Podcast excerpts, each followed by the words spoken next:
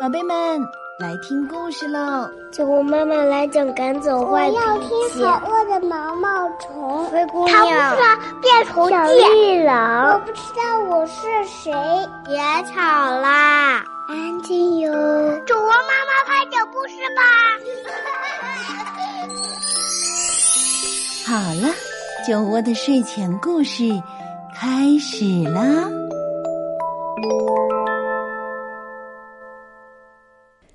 亲爱的小朋友们，亲爱的大朋友们，晚上好！欢迎收听酒窝的睡前故事，也欢迎大家关注微信公众平台“酒窝的睡前故事”。我是酒窝妈妈。今天酒窝妈妈带来的这个故事，读起来感人至深，同时也意味深长。这本书呢，在一九九九年获得了美国出版人周刊最佳年度图书奖。那这是一个什么样的故事呢？作者首先来告诉了我们一段这样的历史：一百多年前，距离纽约州哈德逊市不远，在哥伦比亚军的高原上，散居着一些神秘的庄户人家。他们以编篮子为生，创造出了独特的编篮工艺。他们带着手工编织的篮子，不时的到哥伦比亚军的各个城镇里去卖。塔康尼亚地区的人对他们并不真正了解，却警告自家的孩子不许搭理这些山野之人。在外人看来，他们所居住的山林是个闹鬼的地方。故事越传越邪。距离这里不远，西边就是卡兹奇山，相传是瑞普凡温克尔沉睡了二十年的地方。也是无头骑士骑马的地方。一九零零年之后，再也没有人记得这个地区究竟是从什么时候开始形成的。即使是那些编篮子的人，也只知道他们世代住在那里，经年不断的编篮子。他们编制了成千上万的篮子。到了二十世纪五十年代。篮子逐渐被纸袋、纸箱和塑料制品所取代，只有个别的收藏家还关注这些篮子。编篮子所用的黑琴树越来越少，因此编篮子的人家也就越来越少。然而，还是有人坚持着。最后一个编篮子的人于一九九六年辞世，直到生命的最后一刻。他都在编织着同样的篮子。这种棕色的圆形篮子现在已经成为篮子当中的经典，其中的精品之精美是世界上任何一个地方的篮子都比不上的。幸存下来的篮子，目前大多都保存在博物馆、谷仓里，还有的被不同的美国民间艺术团体所收藏。这些篮子来到世上，就是为了被永久珍藏的。听完这段历史之后，我们一起来听故事：篮子月亮。月亮快要圆了，篮子月亮。爸爸又该进城了，也许这次我也可以去。月亮变圆一次需要好多天，在月圆之前，爸爸能编好满满一担篮子，挑到哈德逊城里去卖。我家没有马，也没有车，所以爸爸只能走着去。他一定要等月亮变圆那天进城卖篮子，因为。从城里回来的时候，天就黑了。又大又圆的月亮可以像灯笼一样照亮他回家的路。每次爸爸进城，我都求他带上我，可每次爸爸都说：“等你长大了再去吧。”他让我和妈妈留在家里，独自一个人进城。爸爸进城的那一天显得特别长，我努力想象着哈德逊是什么样子，不知道什么叫做城市。我家附近只住着乔大叔和库恩斯先生，山后面还有几户人家，但很少能见到他们。我家住在高原上，土质不好，种不了庄稼，可是长着很多能编篮子的树，比如黑琴树、白橡树、山核桃树和红枫树。我知道。黑琴树最适合编篮子，光看叶子我就能分辨出是枫树、松树、橡树还是黑琴树。这都是跟爸爸学的。爸爸跟乔大叔和库恩斯先生说：“我喜欢观察，看得出来，这一点让他特别高兴。”我观察爸爸和叔叔们怎样把树砍倒。怎样把树锯成一段段的原木，再把木头扛回家？我观察他们怎样用木锤敲木头，把木纹敲松，再拨出像飘带那样薄薄的木片来。爸爸编篮子是从下往上编，他先把做骨架的木条交叉固定好，做成一个太阳的形状。再把骨架弯上来，做成篮子的外围，然后开始编。薄薄的木片穿过一根根的骨架，压下去，翻上来，再压下去，再翻上来。篮子编到就像一个大碗了，爸爸就把一根小树苗那么粗的木条弯成一个大圆圈，沿着碗口缠好。这就是篮子的边儿，然后该装篮子把手了。爸爸把一根木棍打磨光滑，弯成半圆形，棍子的两头削尖，插进篮子两边，再绑结实。做好一个篮子，爸爸就递给我，让我收到木棚里，又开始编下一个篮子。现在。木棚里已经装满了篮子，月亮也变圆了。这一次，爸爸会带我进城吗？我八岁了，我能够闻到深秋上绿色的湿气，我知道哪里有黑琴树。我想，八岁一定算是长大了。可是爸爸还是对我说同样的话。我只好又回去看大人干活，等待着月亮再一次变圆。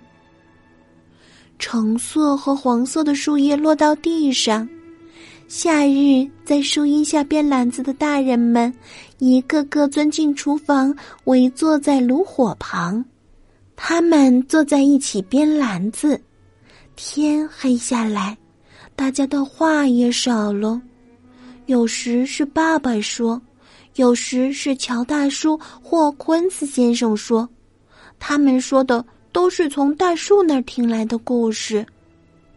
我也想听大树讲故事，我用心倾听夜晚的声音，可是什么也听不到，只听到火苗噼噼啪啪的响，椅子吱吱扭扭的叫。长长的木条啪啪的拍打着地面。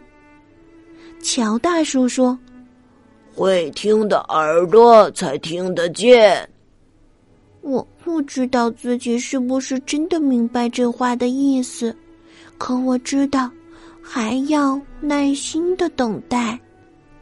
我已经习惯了等待。我听到了雪花飘落的声音。听到了冰柱融化滴水的声音，也听到了花苞绽放的声音，可就是听不到大树说话的声音。等到爸爸再去哈德逊的时候，他照样把我留在家里跟着妈妈，尽管我已经八岁半了。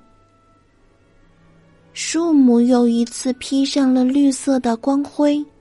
从树下往上看，太阳好像也是绿色的。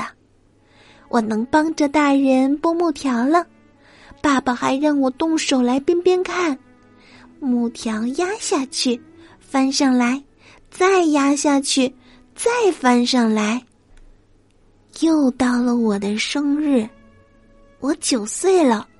过完生日，爸爸认真的端详着我，就像是检查他刚刚编好的篮子，可没说心里是怎么想的。过了一两个星期，月亮又圆了。爸爸收拾着东西，准备进城卖篮子。这时候，他开口说道：“我看这次你可以跟我一块儿去了。”妈妈做好了午餐，帮我们用木棍把篮子串起来，挑到肩膀上。妈妈说：“谁也看不到爸爸和我在走路。”只见两串篮子蹦蹦跳跳下了山。下山之后，道路变得平坦。我们路过一个果园，里面有六百棵苹果树。我边走边数，回去告诉妈妈。或许我只数到了五十，后面的数都是猜的。一路上，我们看到许多石头房子。四方的院子和花园儿，我们路过大农场，土地开阔又宽广。我们一路往前走，篮子一路跳着舞。走着走着，脚下的土路变成了柏油路。哈德逊到了，大大小小的街道突然出现在眼前。爸爸好像全都认得，我们直接来到了珍森杂货店，货架上摆满了各种盆盆罐罐、炉灶管道，有带花和不带花的盘子，有锯子、煮豆锅、雪靴、煤油灯、渔网、猎人的背心、小刀、毡帽、抓钩，还有陶器和瓦罐。爸爸把篮子堆放在柜台上，一股新鲜树木的香味立刻散发出来，渗入了杂货店的气味里。那是一种煤油、皮革、铁桶、铁钉混合在一起的气味。我站在爸爸身旁，看着他用篮子换来我们家用的东西，然后我们去了洛克曼食品店。买妈妈要的全麦粉、白面粉、苏打粉、姜、葡萄干、柠檬、猪油、豌豆、洋葱、番茄罐头。店里的商品琳琅满目，看得我眼花缭乱。贴着彩色标签的罐头，一排排新鲜的水果和蔬菜，金黄的奶酪，粉红的汽水。还有雪白的鸡蛋。哈德逊城里弥漫着厂房和商店的味道，城里还可以闻到江水和船发出的霉味儿。我们顺着这种气味走到江边，爸爸在那儿买了一些刚从船上卸下来的香蕉，也跟其他东西一起挂在担子上。该回家了。还有好多路要走呢，沿着来时的路往回走，又经过那几个商店。我正想着怎么跟妈妈描述哈德逊城，忽然听到广场那边有个男人在大声喊：“破篮子，烂篮子，乡巴佬卖篮子，这些山里人呐！”除了篮子还是篮子，什么都不懂。我扭过头去看，那个人大笑起来，旁边的几个人也跟着哈哈大笑。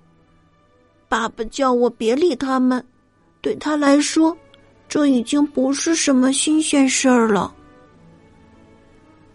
回家的路上，我怎么都抹不去心中的阴影。哇哇哇！那些人的笑声就像是一大群乌鸦围着我叫个不停。妈妈点亮了煤油灯，正准备晚餐烙面饼，可是我什么也不想吃。我给妈妈讲了城里发生的事儿，她说：“大树知道我们懂得什么，哈德逊的人知不知道并不重要。”我真想告诉妈妈，这对我来说很重要。第二天一早，爸爸像平日一样去编篮子，可我不想去看了，看他编篮子的快乐没有了。找琴树、扯木条、闻木条的香味儿，在木棚里面把篮子摞得高高的，都不再给我带来快乐。篮子不再让我感到骄傲。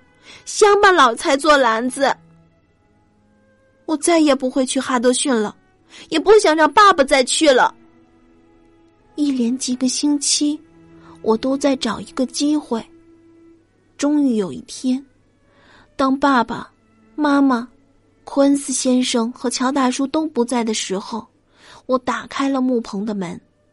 我伸出脚去，狠狠的踢那些摞得高高的篮子，就像踢大树的树干。破篮子，烂篮子，破篮子，烂篮子。一摞摞的篮子倒在地上，却都没有破。爸爸做的篮子很结实。不知什么时候，乔大叔走了进来，他说：“我要找一些木条。”我们俩都心知肚明。他并不是来找木条的。乔大叔站在满地散乱的篮子当中，很久很久，没有说话。我也一声不响的站在那儿。后来，乔大叔弯下腰，把篮子一个个的捡了起来，一摞摞的码放整齐。这个时候。乔大叔开口说话了：“听到风说的话，有的人把它唱出来变成音乐，有的人把它写出来变成诗，而风教我们把他说的话变成了篮子。”一片橡胶叶子随风飘进了木棚。乔大叔说：“风看着我们，他知道谁是可以信任的。”就在这一瞬间，哈德逊的那些人在我心里一点都不重要了。我愿意像乔大叔、昆斯先生和爸爸那样，做一个被风拣选、被风信任的人。我走进树林去倾听。回到木棚去倾听，抱着湿润的木条去倾听，可是什么也没听到。于是，我从废木屑堆里捡出几根木条，摆成太阳的形状，就像爸爸做的篮子底儿，然后开始编篮子，压下去，翻上来，压下去，翻上来。还是什么都没有听到。到了晚上，当炉火熄灭，整栋房屋都安静下来的时候，我听到风在召唤：“跟我来。”我随着风飘上去，飘下来，在夜晚的枝条中。在黑暗的枝条中上下穿梭，这是风在编织。编好的半个月亮挂在空中，月光下，似乎每片树叶都在向我行礼。清晨，树枝在屋顶上蹭来蹭去，将我唤醒。妈妈说：“树在长个儿呢。”树条长啊长，就长出篮子来。我知道，大树长出的篮子就是我要去编的篮子。风已经在呼唤我了。好听的故事讲完了。在过去的那一百多年间，不知道有多少这样的男孩、女孩，遵照自己的使命，默默的在深山老林里编织着世界上最精美的篮子。他们静静的听着风说的话，听着大树讲的故事，把听来的灵感编到手中的篮子里。他们。是真正的美国民间工艺大师。所以说，用心去做的东西，最终都能够成为永恒。好了，今天酒窝的睡前故事就是这样。小朋友们，听一首好听的歌曲之后，我们就睡觉吧。晚安。Go to sleep